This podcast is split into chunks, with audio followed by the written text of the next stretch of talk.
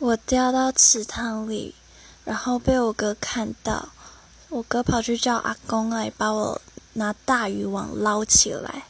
我一直以为我是做梦，因为那个情景，我一直以为我自己爬起来觉得很好玩，下去爬起来，下去爬起来，我以为我是做梦。但是跟我哥告诉我的版本又不太一样，我可能自己后来美化了吧。反正就是被大渔网捞起来，被当成一只鱼。